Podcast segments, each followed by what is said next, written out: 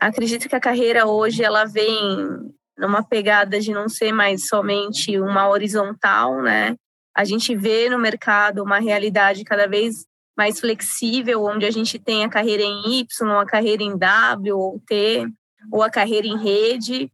Então, em tecnologia, isso é uma realidade, isso é uma verdade, assim. Então, as pessoas elas conseguem se movimentar cada vez mais dentro das possibilidades que ela tem.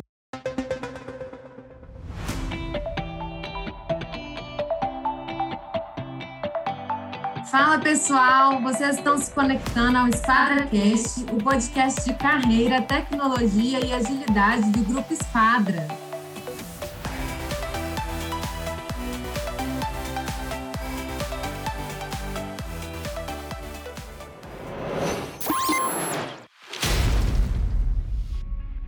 Oi, gente, vamos começar mais um episódio do SquadraCast. E dessa vez o papo será sobre gestão de carreira na área de tecnologia.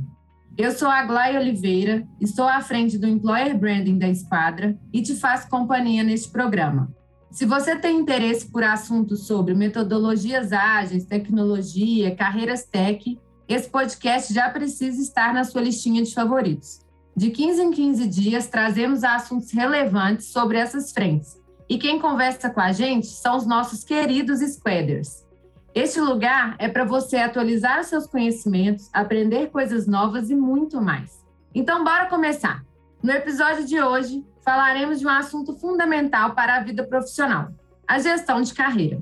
Um conceito que faz muito sentido quando falamos sobre negócios e carreira é o mundo Bunny, você já deve ter ouvido falar sobre o mundo VUCA, aquele que é volátil, incerto, complexo e ambíguo. Bunny significa frágil, ansioso, não linear e incompreensível. Mas por que isso faz tanto sentido quando pensamos em gestão de carreiras? Já já vamos responder essa pergunta. Para o episódio de hoje, convidamos os nossos squaders, Laura Fontana, Head de People Experience, Delson Freire, Head da comunidade de Java e PHP, e Stênio de Abreu, Quality Assurance e Tech Coach na Esquadra. Eles vão conversar com a gente e nos contar dicas sobre como fazer uma boa gestão de carreiras no mercado de tecnologia. Queria dar as boas-vindas a vocês e agradecer por aceitarem nosso convite para virem compartilhar seus conhecimentos no EsquadraCast. E já que o assunto é gestão de carreira, Queria que vocês falassem um pouquinho da trajetória profissional de vocês e da atuação na esquadra. Quem quer começar para a gente? Meu nome é Laura Fontana, sou Head de People Experience aqui na esquadra, como a Glaia me apresentou. Eu estou há 18 anos na área de RH e venho aí com o desafio de transformar a vida profissional das pessoas na esquadra numa experiência incrível e a gente vem fazendo isso aí através de vários programas que estão sendo desenhados, assim.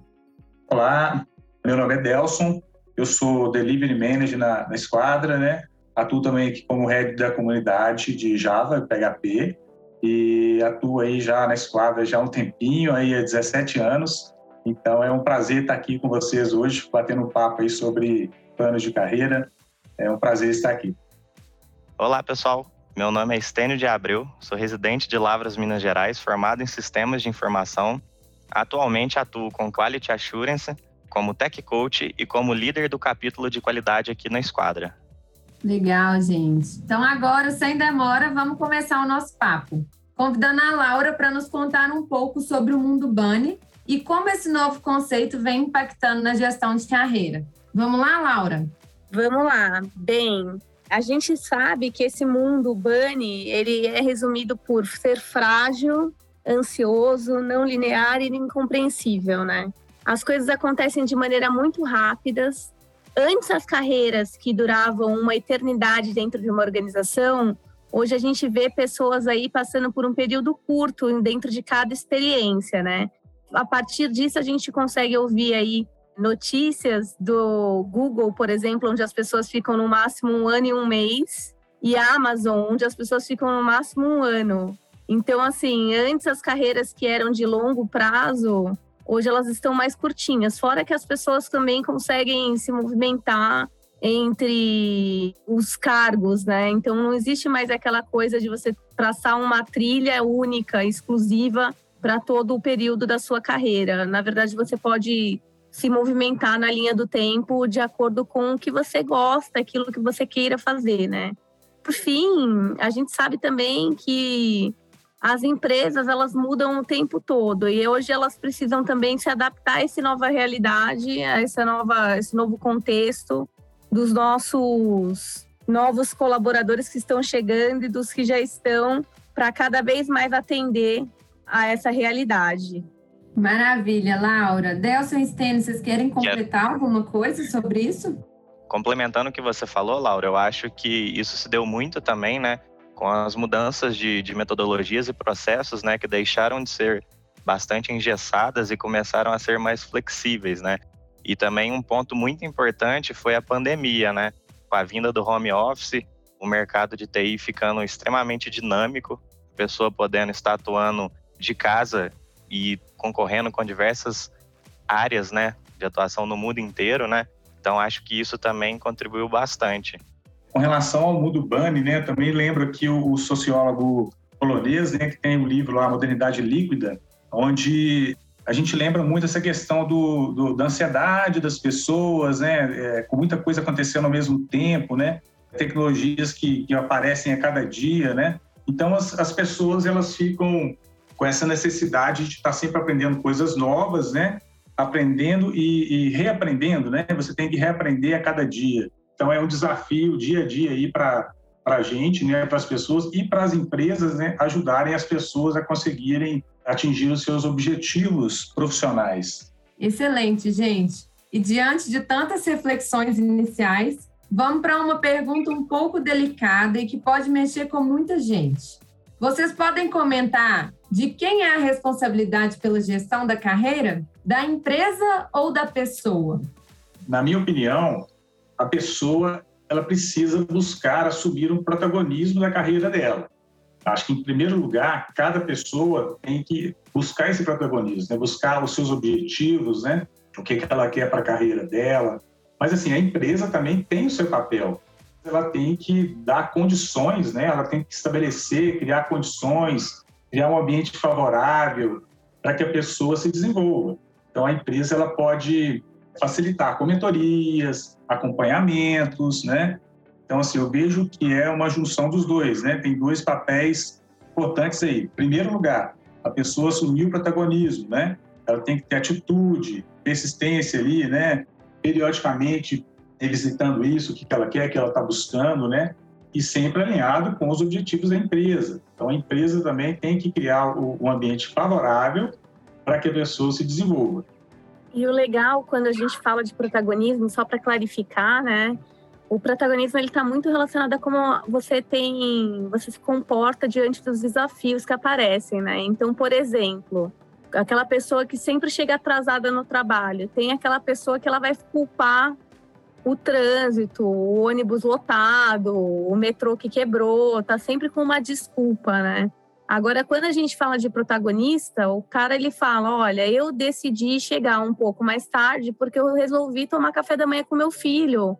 Eu levei meu filho para a escola e tomou um pouco mais de tempo, eu tive que conversar com a professora. Então, o protagonismo ele tem muito mais essa questão de assumir a responsabilidade sobre aquilo que está sendo feito, né? E quando a gente fala da carreira, essa questão de assumir a sua parte é muito importante, porque senão essa pessoa acaba entrando no avião da empresa e aí a empresa leva ela para onde ela quiser. Então, por exemplo, se você trabalha em marketing, eu posso falar para você, olha, como você entrou aqui, eu vou colocar você para trabalhar em financeiro. Se você não tiver autoconhecimento, se você não tiver ali um mínimo de uma estrutura de carreira que você deseja seguir, você simplesmente vai aceitar o que a empresa está colocando como uma realidade para você e não necessariamente isso vai ser benéfico em longo prazo ou médio prazo ali para a sua carreira. Então, isso que o Delson falou é fundamental, né, da gente ter uma estrutura para facilitar essa jornada, mas se a pessoa não tiver uma estrutura em contrapartida que ela queira, que ela determine dentro do que ela gosta, do que ela faz, as coisas elas degringolam assim. Então é um ponto de atenção. Na minha visão, né, eu acho que é de responsabilidade tanto da pessoa quanto da empresa, né?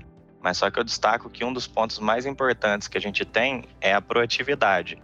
Eu acho que o indivíduo, como a Laura falou, ele tem o seu autoconhecimento, né? Ele sabe os pontos de destaque dele, os pontos de falha, o que, que ele tem que correr atrás, o que, que ele tem que melhorar, o que, que ele pode explorar para crescer, né? E eu acho que a empresa ela consegue perceber isso e fornecer as, as ferramentas, as, as ações necessárias para que ele possa evoluir, né? Então, assim, eu acho que é uma junção disso tudo com a proatividade que eu acho que é o que mais pesa. Eu acho que também é fundamental, assim, um dos valores, né, que eu vejo assim que o indivíduo precisa ter é, é a transparência, né? Se ele for transparente com a empresa, né, dos seus objetivos e, e das suas dificuldades, às vezes que ele está tendo ali no dia a dia, isso vai favorecer também, né, que ele ganhe apoio, né, e consiga a empresa consiga apoiá-lo também nesse curso, né, nessa no direcionamento da dos objetivos dele. Então, acho que transparência também é muito importante. Exatamente, concordo com esse questionamento do Delson, né? Eu acho que juntando a transparência, a proatividade também, né, dele ter essa percepção e levantar essa bandeira que às vezes ele está com alguma algum impedimento, alguma insatisfação, isso aí pode fazer com que evite ele ficar trabalhando insatisfeito por muito tempo. Às vezes a empresa não não não conseguiu perceber isso, né? e às vezes perder aquele profissional que, às vezes, levantando uma bandeira ah, e conseguindo perceber a necessidade dele, poderia ser resolvido lá atrás. Não deixa chegar lá na frente na hora que está tudo exausto, está tudo já ruim, né? Então, acho que são, são dois pontos muito importantes aí. E pensando nisso que vocês falaram agora, a gente tem que lembrar também que cada profissional é único, tem desejos, necessidades, motivações, competências, valores e comportamentos distintos.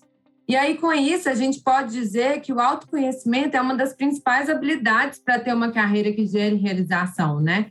Vocês já comentaram um pouco sobre esse autoconhecimento, essa necessidade de ter um alinhamento também entre a empresa e o profissional. E aí eu queria ver se vocês têm mais alguma coisa para colaborar nesse sentido em relação à qualificação dessas pessoas, como que esse autoconhecimento pode ajudar nessa qualificação em um mercado cada vez mais competitivo a questão do autoconhecimento, né? Eu acho que é fundamental.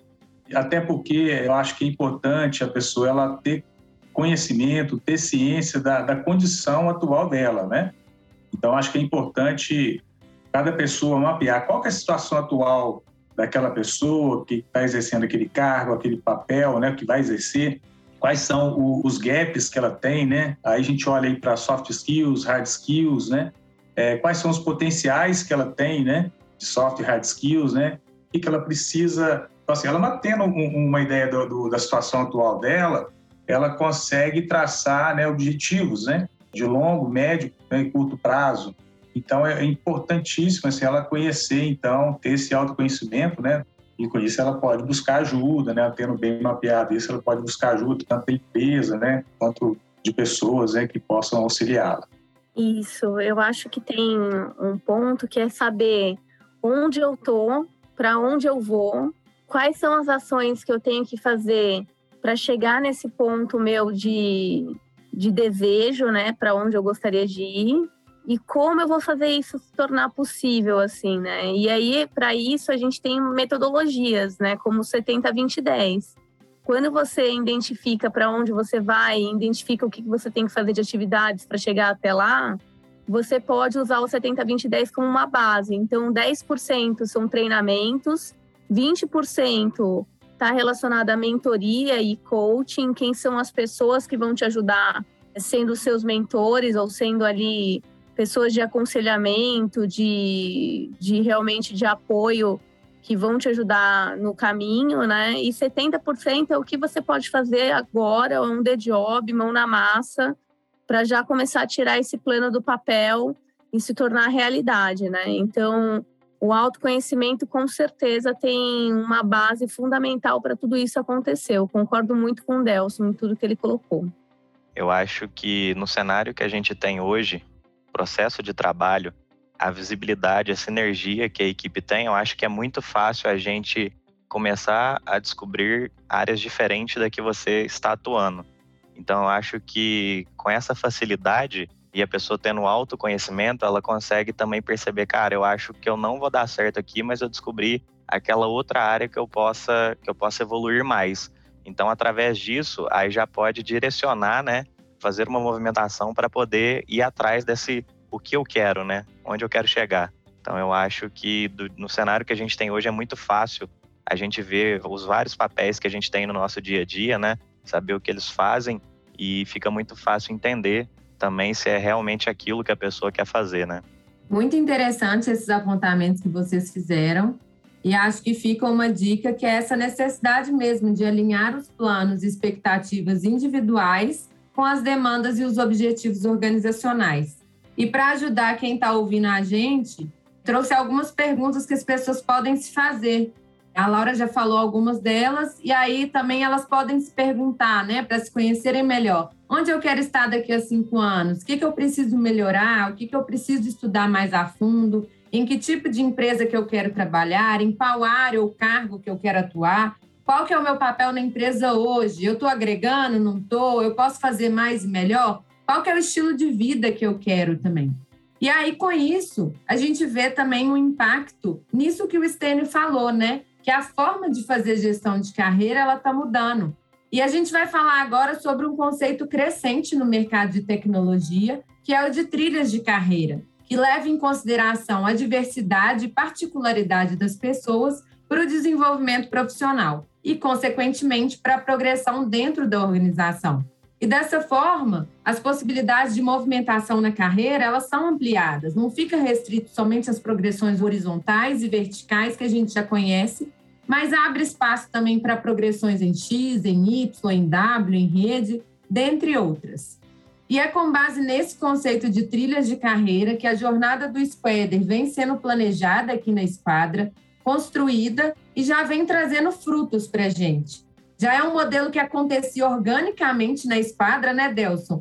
Você que tem aí uma carreira de 17 anos de empresa, já teve a oportunidade de atuar em diversos papéis e presenciar progressões. Começa contando para a gente um pouco sobre isso, como que foi essa sua trajetória Mostra um pouco dessas possibilidades para as pessoas. Bacana, legal, Glória.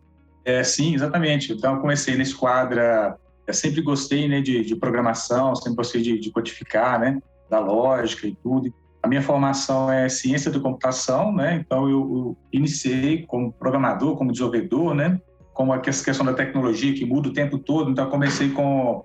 Aprendi a programar em C++, depois eu já tive outros empregos antes da esquadra, né, estágio tal, programava em Delphi, né? Na esquadra também entrei como Delphi, trabalhando com segurança também, né? Produtos de segurança. Depois eu fui para .NET, tive a oportunidade de trabalhar com liderança técnica. Naquele início a gente era muito multidisciplinar, né? Hoje as coisas são mais segmentadas. Então, assim, nesse início eu trabalhei em diversos papéis. Então, eu atuava com desenvolvimento, também atuei como com analista de negócio, como requisitos, liderança técnica. A gente fazia muito tudo um pouco, assim, né? Bem multidisciplinar. E isso foi legal que eu comecei a conhecer, né? Diversos, diversas possibilidades, diversos papéis, né? E uma coisa que me chamava muita atenção era a melhoria do processo, da forma que a gente trabalhava, né? Eu procurei me especializar também nessas áreas, né? Tanto de gestão de projetos como processo, né? E aí, né, fui sempre transparente com a empresa e, e a esquadra foi, foi me dando oportunidades. Então, assim, então consegui transitar para outras áreas, né? Então, no primeiro momento, eu fui trabalhar no, no escritório de, de, processos da esquadra, né? definindo processo, definindo formas de trabalhar, é, certificações de processos. E aí, depois, também fui para o PMO, o escritório de projetos. Então, isso me ajudou a crescer bastante, né? Porque tive a oportunidade aí de, de conhecer os projetos da organização como um todo, né? Antes eu tinha visão do projeto que eu estava atuando como desenvolvedor ali. A partir daí eu tive, tive visão da, da organização mais como um todo, né? Então abriu muito a minha visão, né? Sobre sobre as carreiras também, outros papéis. Então assim foi muito legal, muito interessante para mim. E então assim a gente foi sempre reinventando, né? E os desafios eles vão aparecendo, né? Vão, oportunidades aparecem, desafios aparecem. Então, assim, a gente tem que estar atento, a gente tem que estar buscando nos aperfeiçoar, melhorar, né? Aí depois veio o desafio bem interessante para mim, que foi a, a, liderança da unidade de Lavras, né?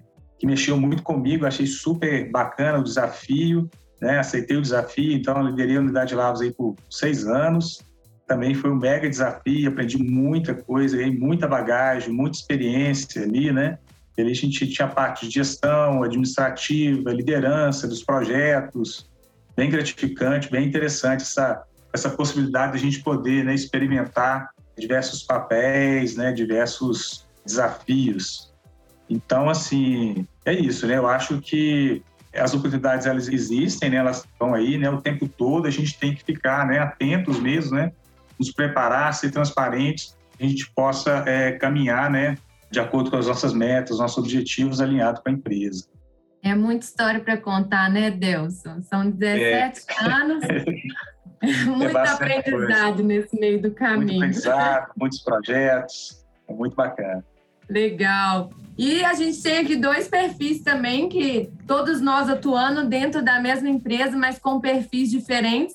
E o Stênio também já vem alcançando bastante sucesso aí nessa carreira e evoluindo, né, Stênio? Quer contar pra gente da, de como que tá essa sua trajetória na esquadra? Sim, sim. E complementando o que o Delson falou, né, e o que a gente já vem falando desde o nosso do início do, da nossa conversa, né, eu acho que ele conseguiu ilustrar, né, ambas as responsabilidades aí tanto do indivíduo quanto da empresa, né? Delson no passado, ele tinha o autoconhecimento dele, ele fez a trilha dele, a esquadra deu a oportunidade, ele viu que deu certo, né?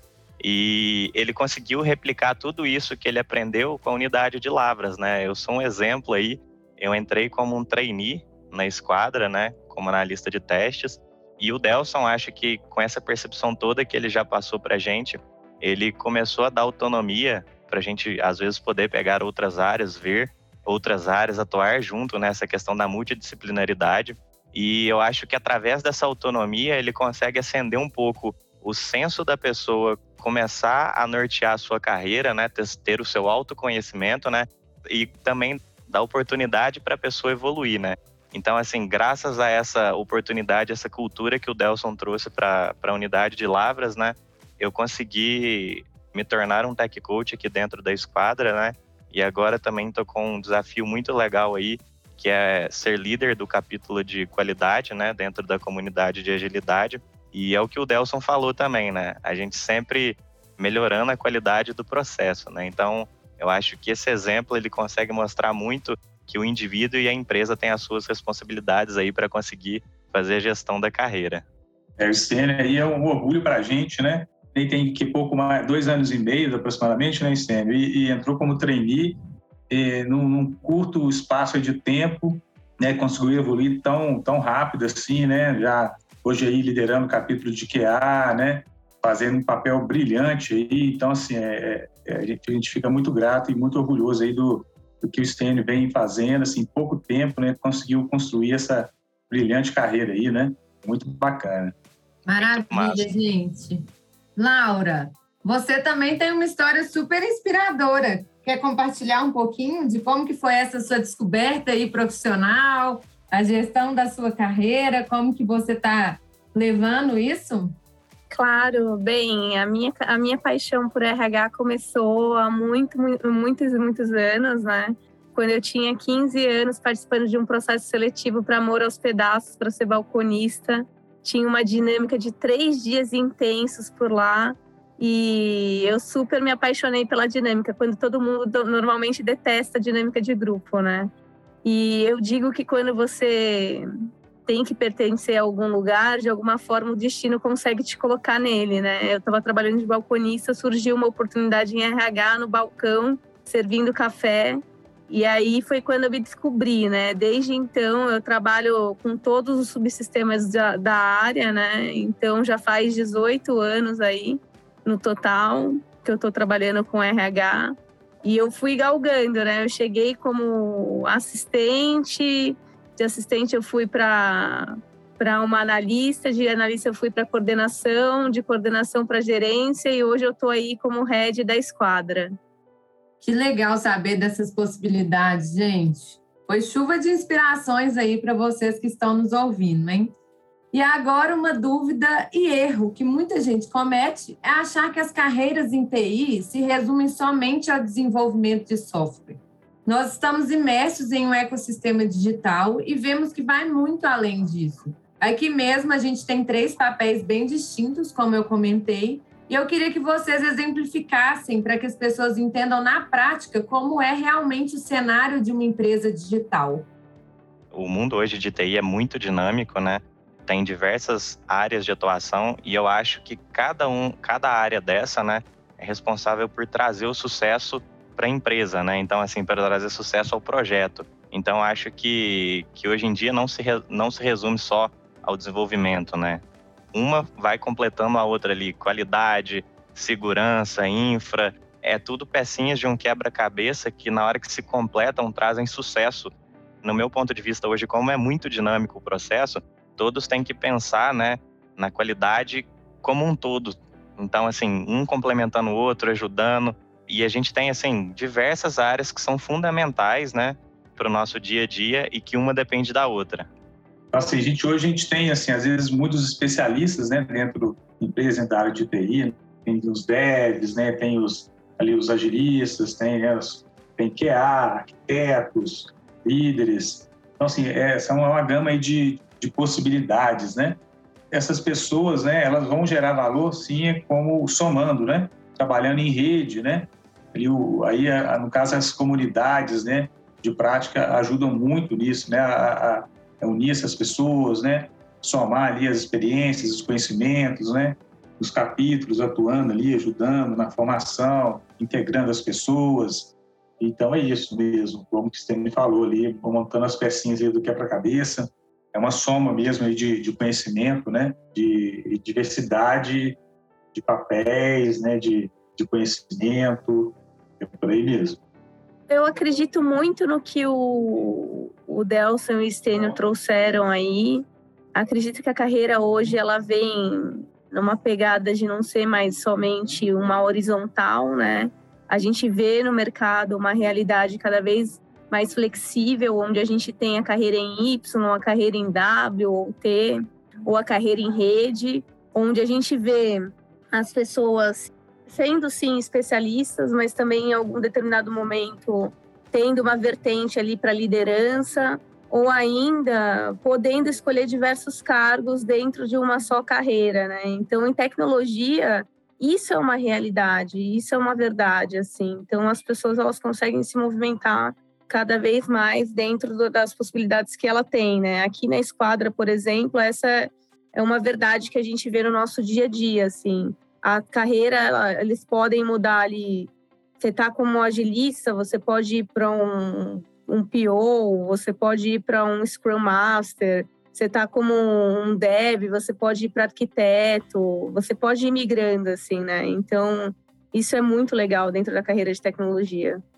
Eu acho que nessa dinâmica que a gente tem, o mais interessante é que às vezes a pessoa quer se tornar um especialista, né? Mas indiretamente ela está recebendo informações de outras áreas, o que pode também despertar o interesse dela, né? Pode fazer com que ela evolua numa outra área que não seja específica dela, né? Porque as equipes estão muito unidas, né? E acaba rolando vários tipos de conteúdo das diferentes áreas dentro da equipe, né? Legal. E puxando o gancho para o que vocês comentaram agora há pouco, é melhor um profissional de TI ser especialista ou generalista? Qual linguagem estudar diante de tantas possibilidades? Vocês teriam uma resposta para nos ajudar? Bom, pessoal, eu acho assim um pouco difícil, né, a gente chegar e afirmar ter uma resposta assim certa para isso, mas acho que isso vai de cada um, né? Cada profissional vai sentir ali, né, onde qual que é a praia dele, né?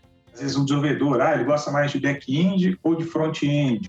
Ah, o desenvolvedor que gosta mais do, do front, às vezes, ao invés de ele especializar só no só numa, numa área específica, só com uma tecnologia, para um Angular, por exemplo, ele poderia ser especialista em front. Então, ele conhece Angular, mas conhece React também, conhece Vue, poderia atuar com essas três. A mesma coisa para, por exemplo, também poderia ir para um, um profissional que pode especializar com ferramentas é, de low code, por exemplo. Né? Então, aí se especializar com uma plataforma específica ou mais de uma, né? Então, assim, eu acho que isso depende muito, né, da, também da oportunidade que ele vai ter, né, de trabalho, né, e, muito do, do gosto dele, né, da, da, do perfil dele mesmo, né, da bagagem que ele já tem, né, juntando ali com as oportunidades que ele vai ter no caminho. Acho que é mais ou menos por aí.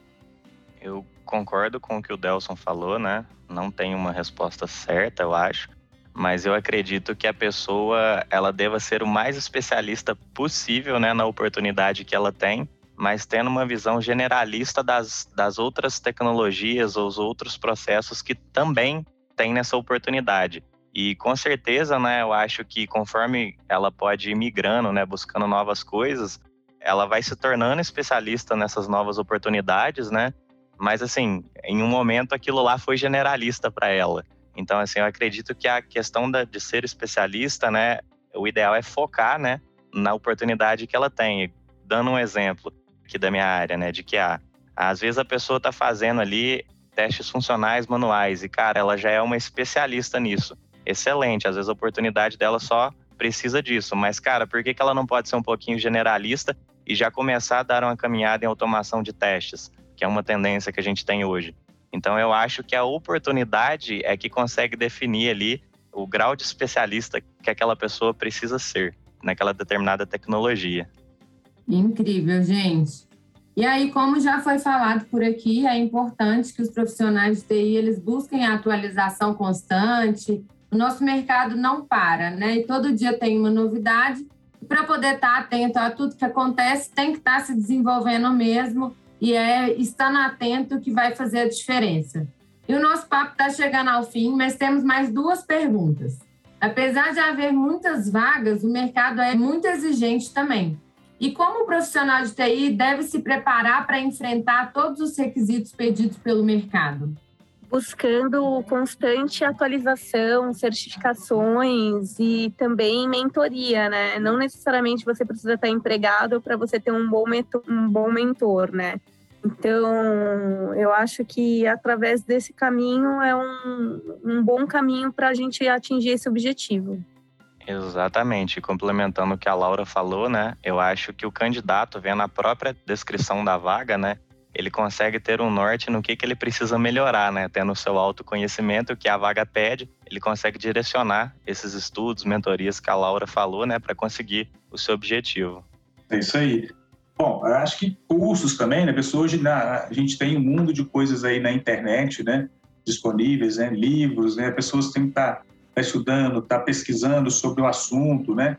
A gente tem também é, bootcamps, né? A própria esquadra, né? A gente oferece aí diversos bootcamps para quem acompanha aí na, nas mídias aí, a esquadra está sempre abrindo bootcamps, né? Para as pessoas, né? mesmo aqueles que, que não têm tanta bagagem, tanto conhecimento, né? Então a espada abre essa oportunidade, né?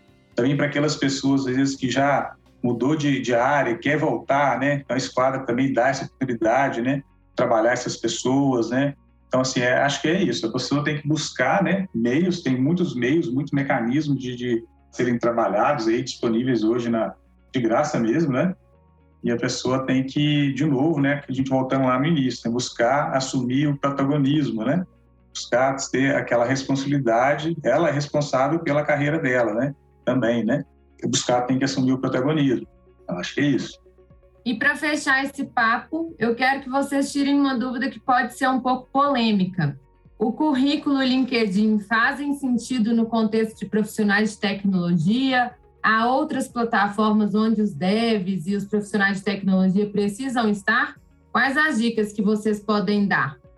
Eu acho que hoje, por conta da geração millennium, né, a gente vê muita gente divulgando vagas também no TikTok, no Twitter, no Facebook. Então, assim, eu acho que está bastante pulverizado. O importante é estar atento a todas as redes sociais aí e as empresas que vocês gostariam de trabalhar, né?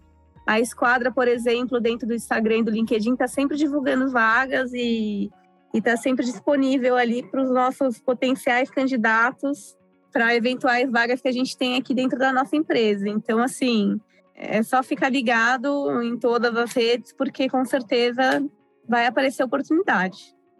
Eu acredito que além dessas, né, realmente a principal é o LinkedIn, né? E eu acho que o LinkedIn, ele vende o seu peixe, né? E às vezes, né, o currículo ele completa e afirma o que, que está lá, né? Então, assim, eu acho que a melhor delas é o LinkedIn mesmo. É, eu acho que eu, eu concordo né, com o que a Laura e o Sten falaram, né? Então, são muitas possibilidades aí, né? Acho que hoje o LinkedIn né, é uma grande ferramenta, grande plataforma aí que, né, que é uma vitrine né, para ambos, né? Para as empresas que querem contratar, né? E para os candidatos também, né? Então, acho que é isso também. E além dessa parte que a gente consegue ver no LinkedIn, no currículo, a parte prática também é, é muito importante, né, gente? Então, acho que fica uma dica das pessoas também buscarem projetos como Freela, projetos pessoais, mesmo que sejam projetos desenvolvidos na faculdade, para que mostrem que estão colocando realmente em prática aquilo que estão aprendendo em cursos, na faculdade ou em outro, outras formas mesmo de se desenvolverem.